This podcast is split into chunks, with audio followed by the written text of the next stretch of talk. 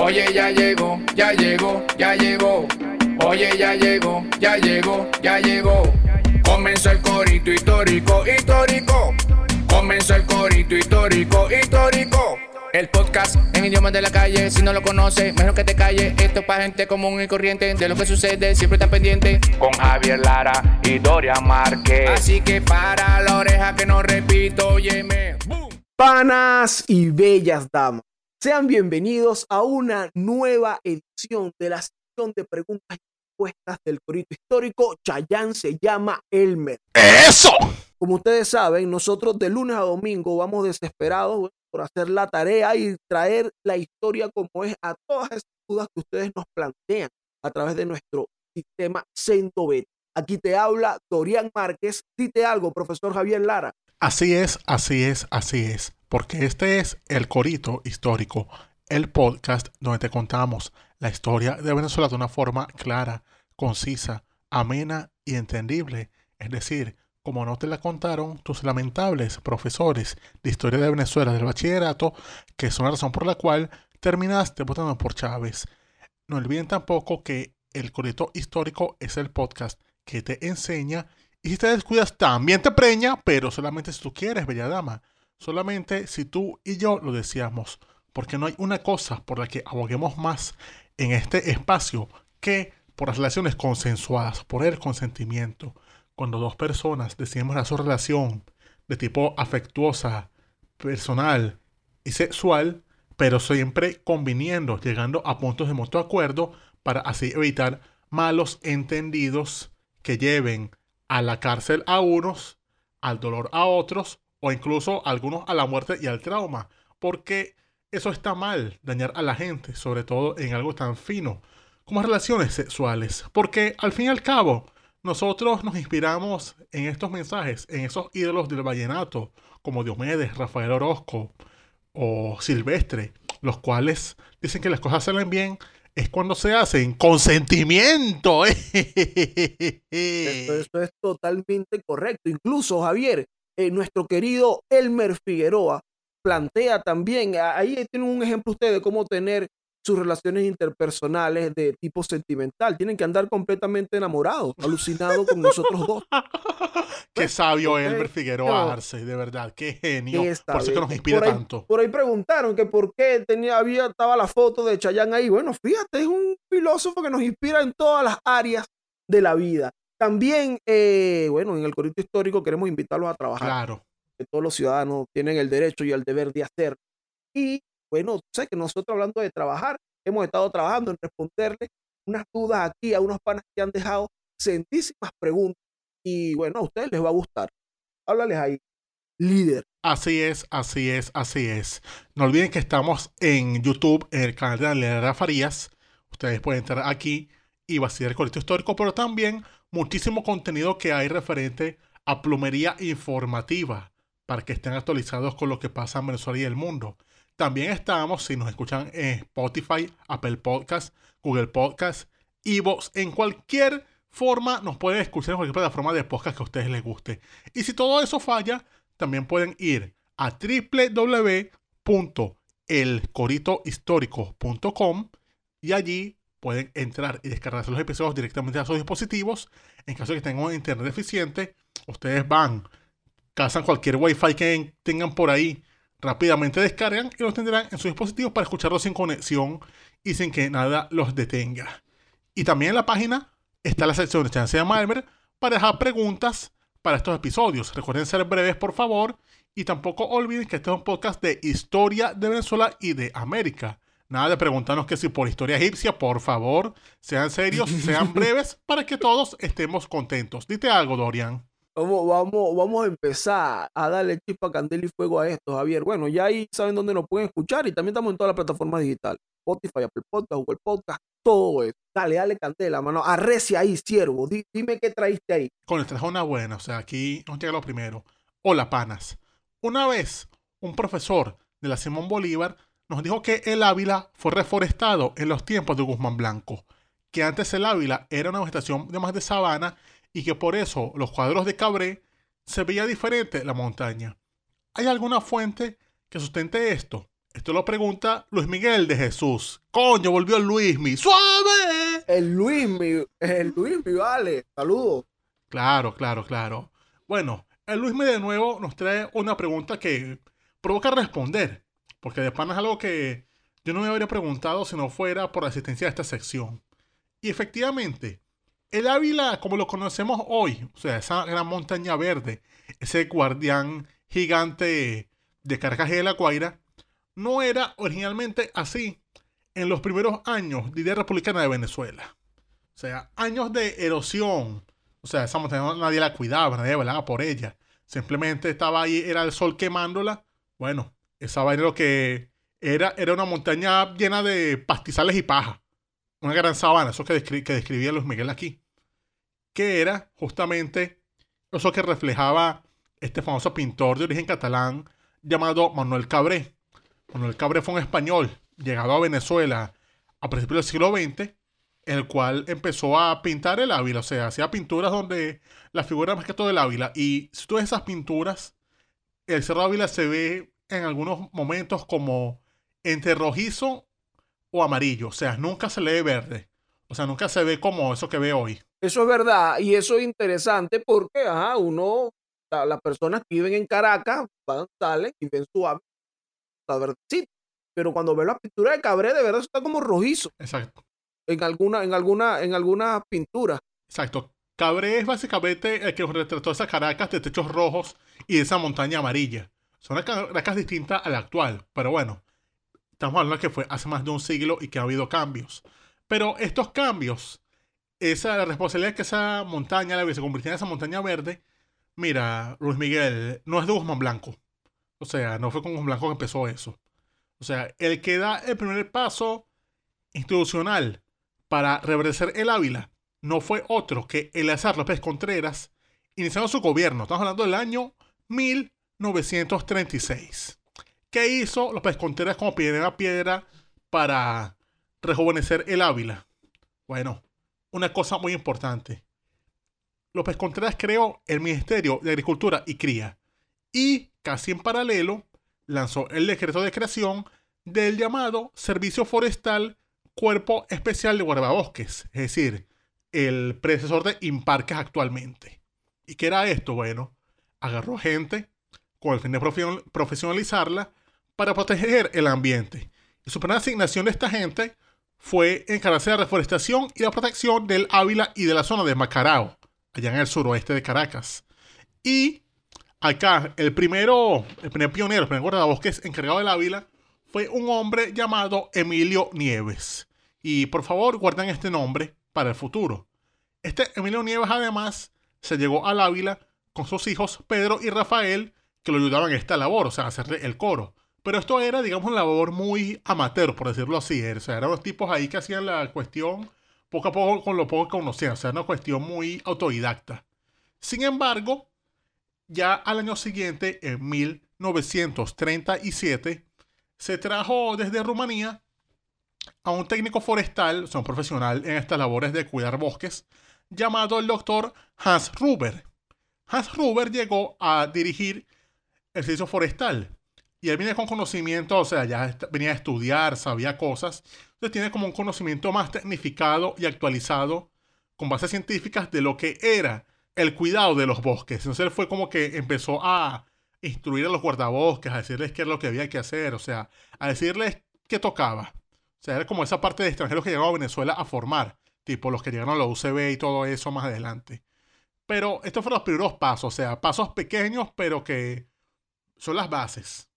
Sin embargo, la labor real importante, o sea, ya cuando se empezó como a sembrar árboles, se empezó allá a regresar la montaña, no fue en este momento, sino casi 20 años después. ¿Qué pasó 20 años después de los Hombres Contreras? Bueno, llega la democracia a Venezuela, año 1958. ¿Qué pasa este año? Bueno, este es el año en el cual se va a la dictadura, llegó la Razabal al poder, pero también pasa que la Razabal renuncia para ese candidato presidencial y queda en el cargo el presidente provisional Edgar Sanabria, un civil.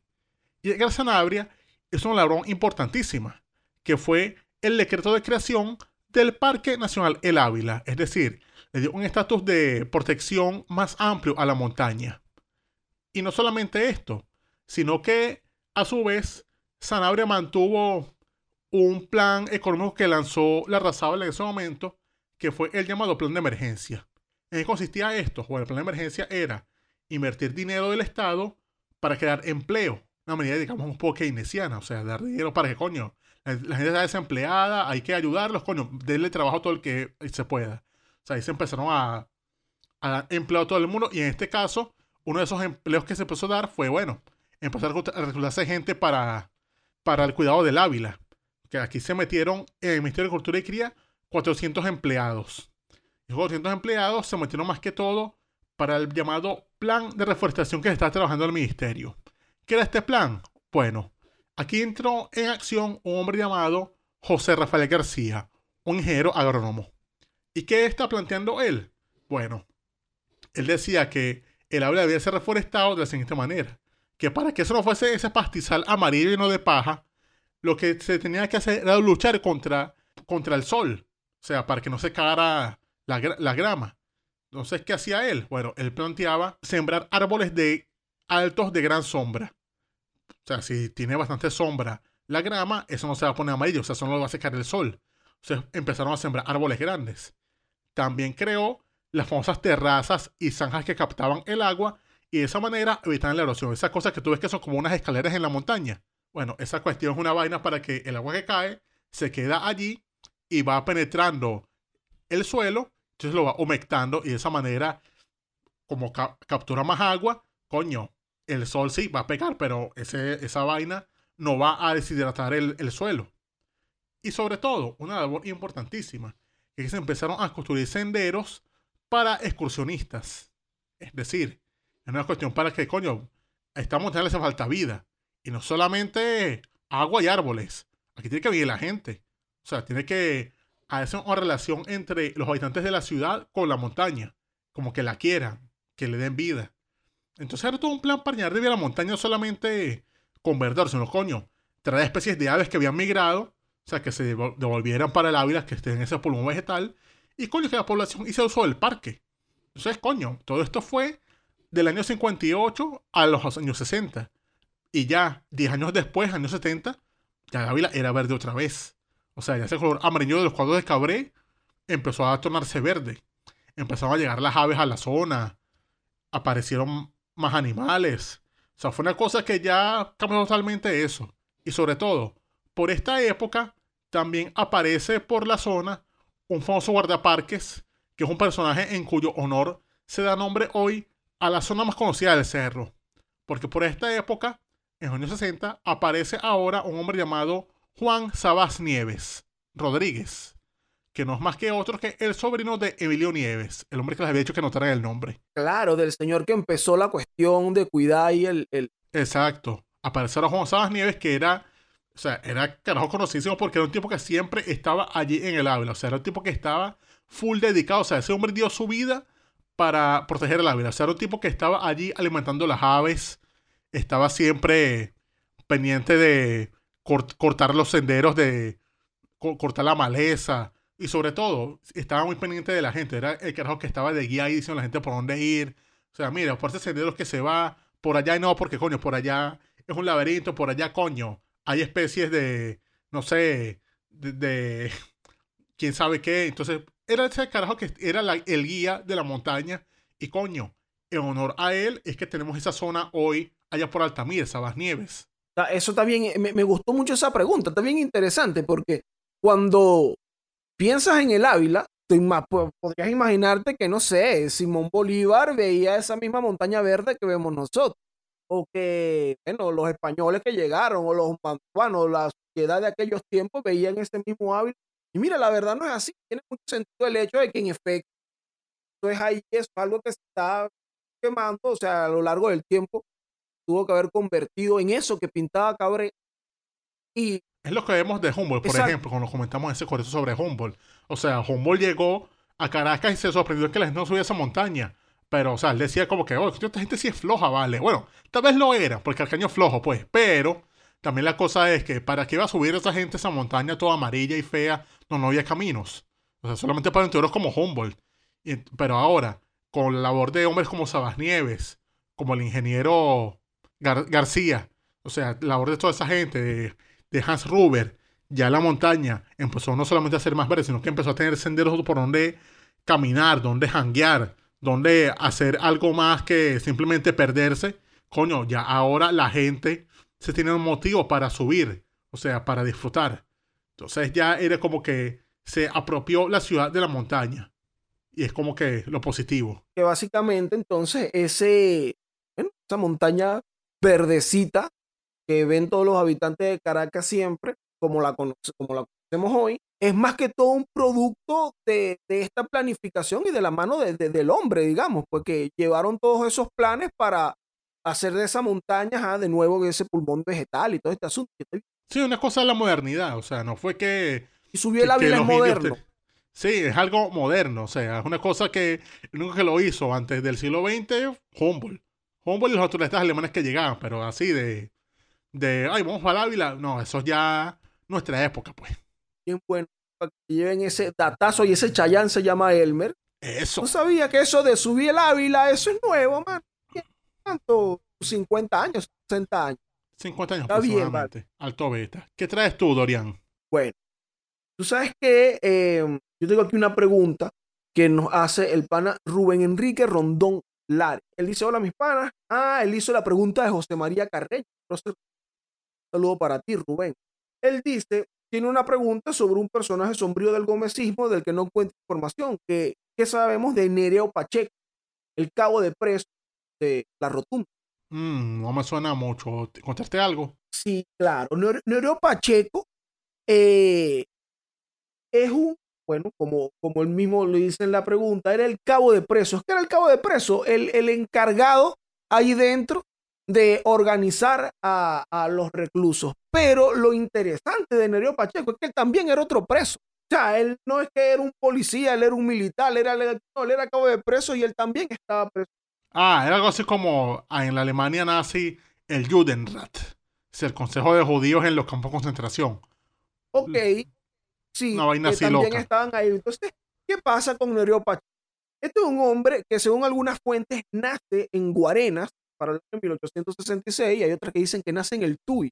Igual, bueno, los lugares de procedencia tampoco que sean Guarena o los valles del Tuy, coño. No sé qué preferiría Nereo Pacheco, cualquier persona. Pero bueno, este señor, ¿cómo él termina preso? Este carajo termina preso porque él mata a su mujer.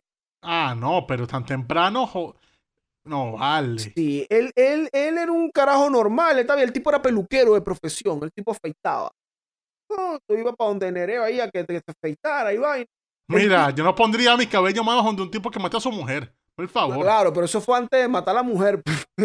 El tipo era peluquero, mató a la mujer, fue preso. Y ahí preso, el bicho se empieza, fue preso, todo preso en la rotunda, que es en donde se encuentra hoy en Caracas, en la Plaza de la Concordia.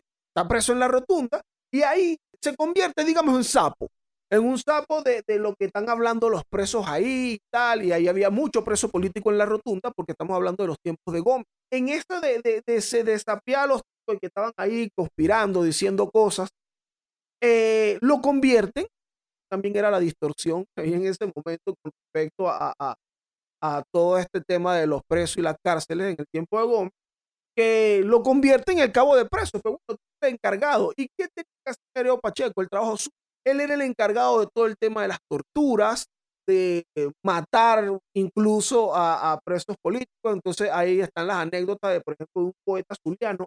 Un momento, no recuerdo el nombre del poeta zuliano. Bueno, al que Nereo Pacheco le dio café. Y que coño, no, hoy estamos. Ah, bueno, se suponía que era 5 de julio.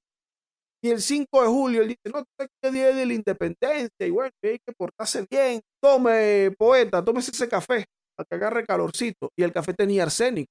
Ah, no, pero tremendo hijo de puta, vale. Sí, y entonces eso se convirtió en una de sus prácticas más eh, eh, eh, de, su, marca, darle bebidas con arsénico a los presos o también sopas con vidrio molido.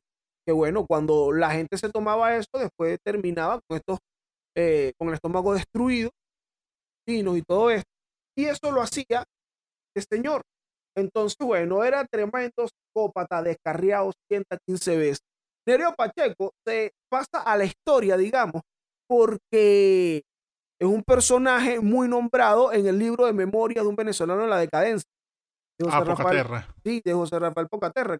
Pone que son, bueno, las anécdotas de todo este tema del prestigio, la rotura se menciona a Nereo Pacheco como, como el tipo, el verdugo de ahí de la, de la cárcel. Además, como vainas de psicópata también, tenía la práctica, el tipo tocaba arpa y cuando mandaban a torturar. Ah, era psicópata con talento, era como Jorge Rodríguez de entonces. Ah. y el tipo tocaba el arpa mientras torturaban a la gente, entonces te daba sus concierticos de arpa y ya tú sabías que era, que iban a escoñetar a alguien que estaban escoñetando a alguien. Ah, coño, era el soundtrack. Era el soundtrack que él ponía, exacto. Un, arpito, o sea, vamos a tocar aquí en la Casa Bella. Vamos, va, exactamente, vamos a amenizar esto aquí. Entonces, bueno, Darío Pacheco, en el año de 1920, cae preso ahí en la rotunda un abogado llamado Ángel Vicente Rivero. Y entonces este tipo se dedicó a, se dio cuenta que ya Nerio Pacheco y empezó a, a, a, a anotar y que ver, este carajo. Este es un tipo que logra salir de la cárcel por estas cuestiones de que se casó alguien de su familia con un hijo de Gómez o con alguien de la familia Gómez y es como que obtuvo el favor ahí de, de, de Papa Gómez. Ah, sacan a este hombre de ahí. Y este señor, aprovechando que ya tenía el favor de Gómez, denunció e hizo todo lo posible para que continuaran el juicio de Nerio Pacheco por matar a la mujer, porque se supone que él estaba preso por eso, pero eso se lo dejaron, engavetaron eso para que él siguiera haciendo sus, sus, sus marramucias a ellos. ah, una chavistada, una chavistada le hicieron. En efecto. Estamos hablando de un hombre que era peluquero, este hombre no era policía, no era nada, lo encargaron de eso. Qué bueno, este expediente que él tiene por ahí, que siga haciendo acá son útiles para el presidente. ¿Qué pasa con, eh, con este carajo? Bueno, que este abogado empieza a hacer todo, a meter todo, se enchufa por ahí y logran sacarlo de la rotunda, lo condenan a seis años en el Castillo Libertador, en Puerto Cabello. Entonces el tipo sale libre en 1926. ¿Qué pasa? Vive en Caracas, ahí, digamos, en la pobreza y todo esto. Pero cuando muere Gómez, se forma un comité de expresos políticos de la rotunda. Estaban tipo Víctor Julián, Salvador de la Plaza, Néstor, Luis Pérez, y estos carajos hacen este, ajá, este, este comité y acusan a ese Nereo Pacheco, que era tremendo coño de madre. Esto es una cosa que eh, en el tema de la historia, que se que cuando estudias la historia no hay hombres buenos, en determinado momento histórico pero Nereo Pacheco era un tremendo cuñuemán. Sí, lo estoy viendo como que básicamente en la escala de, en la escala de malditos, tú lo puedes colocar a Nereo Pacheco entre Diosdado Cabello y Pedro Estrada, que son unos imperdonables. Un, tipo malísimo, ¿vale? bueno, lo acusan de un montón de muertes de comité y entonces cuando lo condenan a 20 años, que era la pena máxima en ese momento, el 8 de diciembre de 1936, él muere en la cárcel.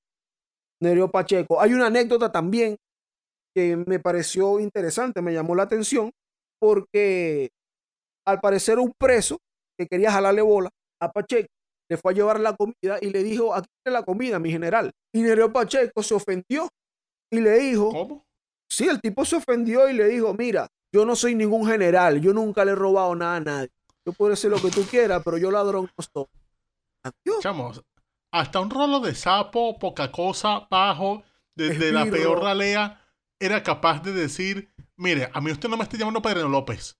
Yo seré todo eso, pero yo no soy ningún Pedro López, hágame el favor. Increíble, sí, el tipo, ese eran los límites, hasta Nereo Pacheco tenía unos límites morales y que no, yo militar no soy. Hasta Nereo Pacheco sabía que ser militar es una vaina peor que ser asesino.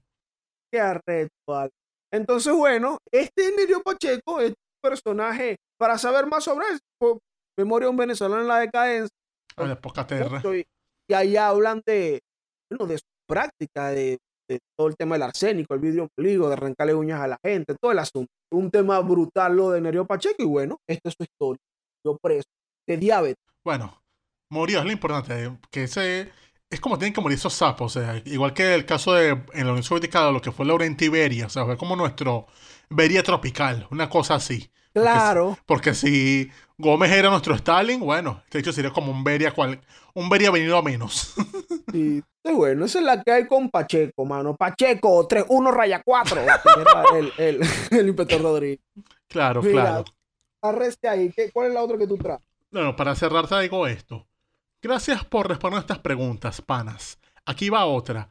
¿Qué fue el pacto de punto fijo? Siento que nos hablan mucha paja de eso y ya no sé qué es chavistada y qué no. Esto lo pregunta el pana Luis Andrés Colmenares, el pana que está aquí en, en Dresden, en la Universidad de Dresden, haciendo su vaina física. Alto panas, un saludo. Saludo para Luis Andrés y bueno, está, está bien bueno explicar eso, Arrecia ahí. Bueno, aquí estamos para combatir la chavistada. Sin embargo, una buena forma de defenderse contra la chavistada es simplemente ir a los documentos. Y por suerte, hay bastantes páginas que reproducen directo, o sea, casi que el documento, como estaba firmado, te lo muestran. Hay muchas páginas por internet que te muestran lo que fue directamente el documento original del pacto de punto fijo. Pero para ponerlo corto, de que esta es la labor. Eso fue un acuerdo de convivencia entre partidos, donde los tres grandes partidos del momento, en el año 1958, se comprometen a mantener ese consenso mínimo entre estos que, ojo, no es lo mismo que una coalición. Es decir, no piensa que no, que eso fue una coalición, que se que a ellos tres juntos y vainas. No, esto no fue una coalición. O sea, coalición es lo que uno ve en regímenes parlamentarios, cosas tipo lo que se ve aquí en Alemania, de que gobierna los, socialdemócratas con, con los e-, ecologistas y el FDP, los liberales o lo, que se ve aquí en Europa, o sea, tipo lo de España, que gobierna los socialistas con Podemos y así. O sea, no, no era tal una coalición. Era una manera de decirlo, para ponerlo mucho más sencillo, era que ellos se reunían y decían, mano, vamos a acordar esto, vamos a elecciones. El que las gana, ganó. El que pierda, hace oposición dentro de lo que indica la constitución. Y ojo con esto, justo dentro de lo que indica la Constitución, es decir, sin rebeliones, sin insurrecciones, sin saboteo, sin nada de que no, que me robaron, que voy al examen, que, que está guabonada, y no sea. Era básicamente evitar lo que había sido los ciento y pico de años de Venezuela en un eterno peo. O sea, evitar esas cosas de que moneda salsa por robar las elecciones, de que salsa mucho Hernández. No, no, no, no. Esta era una forma de poner punto final a eso, acordando a estas personas de que no, no, no, vamos a elecciones y el que gana, gana. Y coño, los demás pueden entrar al gobierno o pueden ser oposición, pero sin estar jodiendo. Y ojo, esto es importante porque justamente veníamos no solamente de los ciento y pico de años de, de coñazo y caudillismo, también veníamos de 20 años de estabilidad, de coñazos, dictaduras militares y también, una cosa importantísima, de experimentos democráticos fallidos precisamente por el sectarismo de grupos políticos. Entonces, coño, era ya una forma de decir, coño, no vamos a seguir así, ya basta. Vamos a ponernos de acuerdo porque si no nos van a volver a joder. Porque, ok, después de Gómez, Gómez había acabado con los caudillos. Chévere por él. Pero después de eso, solamente en el periodo desde Gómez hasta ese año 58, habían habido, si acaso, tres años de democracia, que fue el periodo conocido como el trienio ADECO. Y ojo, el trienio ADECO fue un periodo que tuvo altos, pero coño, también tuvo unos bajos muy feos y no hay que negarlos. O sea, unos bajos feos que se pueden resumir, por ejemplo, en ese extremismo que tuvo AD, donde ellos se montaron y dijeron, ok, llegamos al poder, aquí estamos montados, es nuestra hora, es que se oponga que lo mame. Pero mira, esto fue su perdición, porque aquí empezaron a pasar cosas como, por ejemplo, el infame inciso Alfaro Ocero. Ese inciso que decía ojo, esto es una cuestión que fue real, que pasó.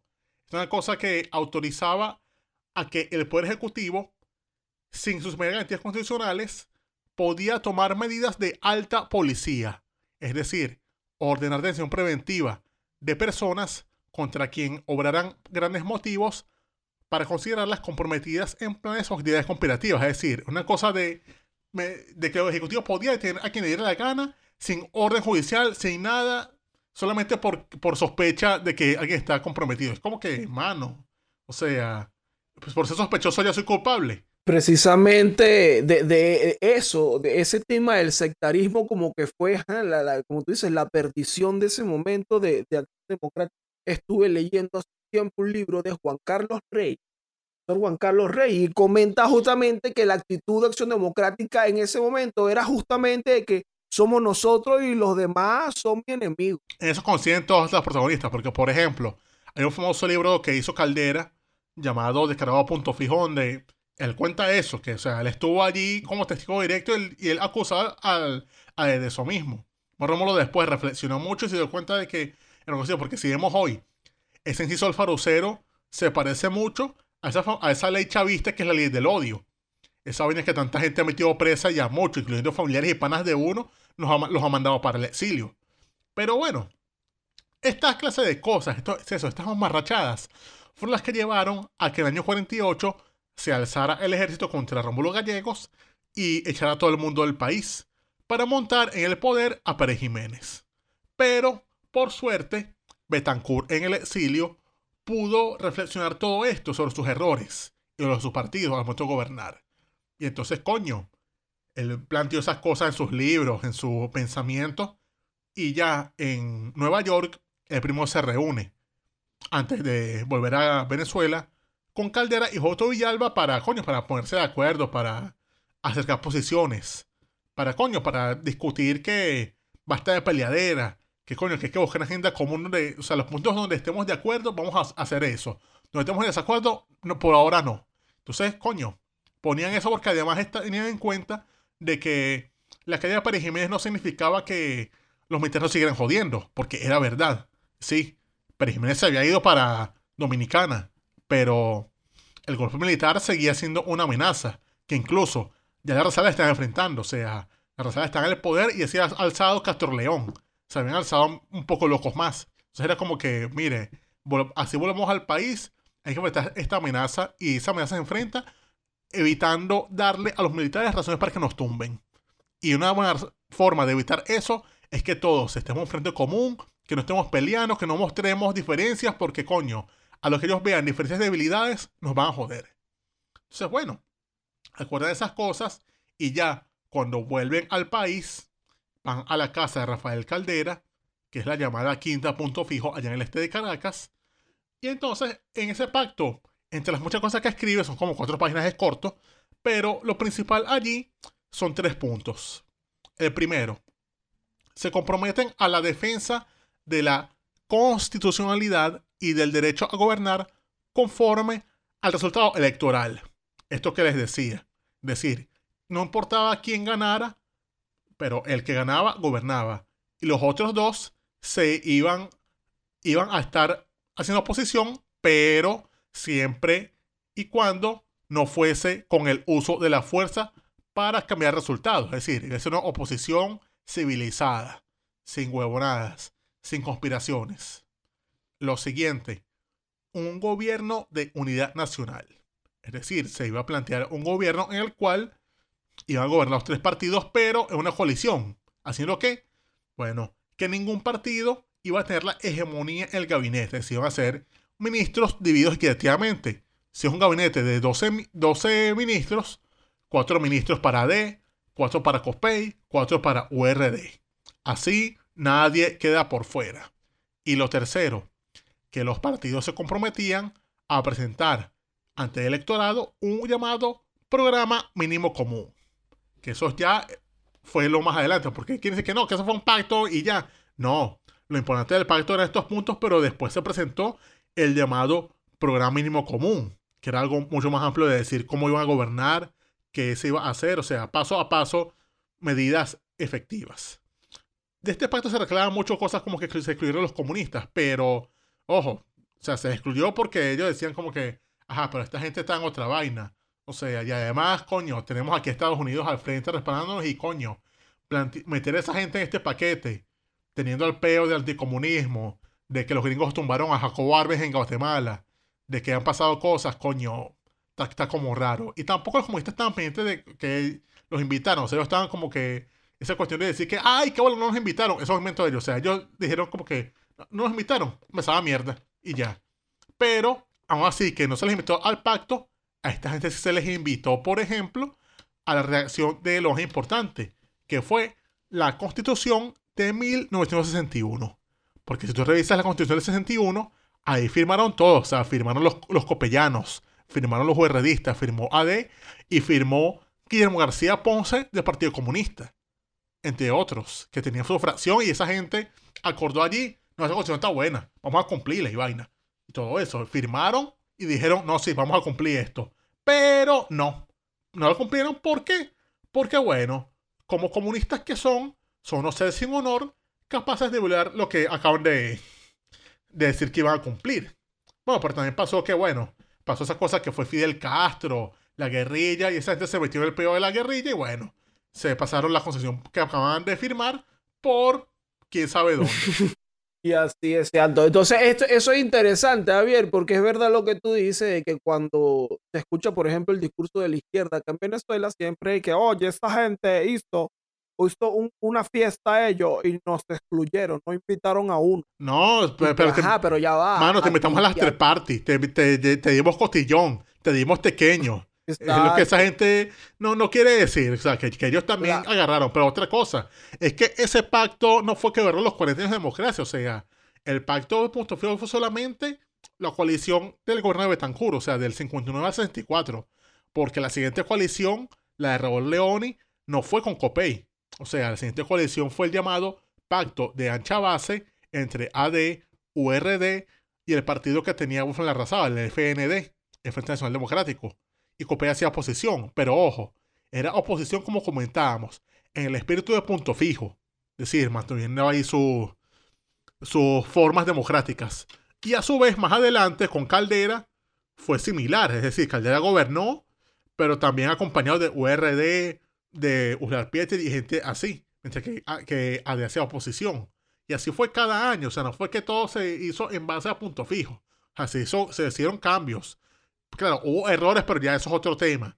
Pero al fin y al cabo, este fue un espíritu de convivencia que se mantuvo por más tiempo y sobre todo que sirvió de ejemplo a transiciones democráticas en otros países, como por ejemplo en Chile, lo que fue la llamada concertación por Pinochet, cuando se reunieron los democristianos chilenos con socialistas para, para salir de Pinochet, coño, se inspiraron en base a la paquete de punto fijo. Y también, coño, lo que fue la España de la transición. O sea, cuando los, el Partido Popular, los comunistas y los, los, el Partido Socialista, coño, se unen y dicen, coño, vamos a crear una constitución, una vaina para crear, por fin ser europeos. O sea, para dejarnos estas vainas de golpes militares, de franquismo, todo eso, vamos a ponernos de acuerdo todos. O sea, todo fue todo en mirando a Venezuela y a Colombia con su con lo que fue su, su pacto promotorio que ellos tenían, que se olvidó cómo se llamaba. Pero bueno, eran esos ejemplos de concertación lo que se tomaba en cuenta. Frente Nacional en Colombia, fue Frente Nacional que se llamaba en Colombia. Está buenísimo aclararlo eh, y, también el hecho de, bueno, de saber de que en Internet están las... Se puede leer lo que contempla eh, el documento de, del Pacto de Punto Fijo y también importantísimo saber es que, claro, durante eh, el punto fijo o ese acuerdo fue durante el gobierno de Betancourt pero luego firman la constitución del 61 el resto de los partidos y ahí se invitaron al PSB y después ellos, bueno, les supo a culo. Se metieron a loco. Pusieron a poner huevo. No, y hay documentos y sobre todo hay, mucha literatura posterior de los protagonistas. Por ejemplo, la página web de la Fundación Rafael Caldera tiene una cantidad increíble de material sobre eso directamente del mismo Caldera. O sea, ahí agarraron los archivos de Caldera con, con artículos de él, discursos, donde él comenta sobre la importancia de esto. Igualmente sus libros, o sea, que escribía muchísimo, muchos libros sobre esto, y ahí da también como que luces sobre lo que fue este, este tema.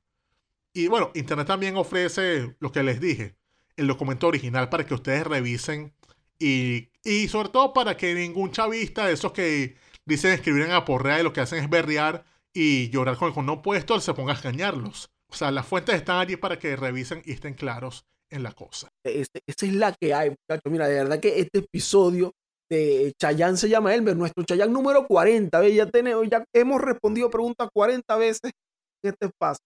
Está bien bueno. Y bueno, nosotros esperamos que les haya gustado y que también las respuestas hayan, hayan satisfacido, se dice, Javier. o hayan satisfecho, sus, inquietudes, Exactamente. Así que bueno, para cerrar, recordarles como siempre que esto tú lo puedes escuchar en el canal de Daniel Lara Farías a través de YouTube. Eh, allí tenemos una caja de comentarios, puedes dejarnos tu comentario, te puedes suscribir además, y porque ahí hay unos contenidos de promedio informativa y arqueología política y medicina forense política también, que capaz a ustedes les gusta. ¿Qué más? Spotify, Apple Podcast, Google Podcast, ebook, la, en el coritohistórico.com, estamos en todos lados, líder. Exactamente, y en esa misma página del coritohistórico.com pueden dejar sus preguntas para futuros episodios de Chance Llama Con ese breves, por favor, sobre todo eso, la brevedad, porque yo voy a leer un párrafo de, de 500 palabras, esto no es un, un blog ni un documento de, ni un planteamiento de problemas, por favor, y que sean preguntas sobre la historia de Venezuela o de América. Recordemos que es un continente que va desde, desde Alaska hasta Tierra del Fuego. Más de allí no, panaderías. Pero bueno, panas, este fue el Chayán se llama Elmer número 40. Me quité ya.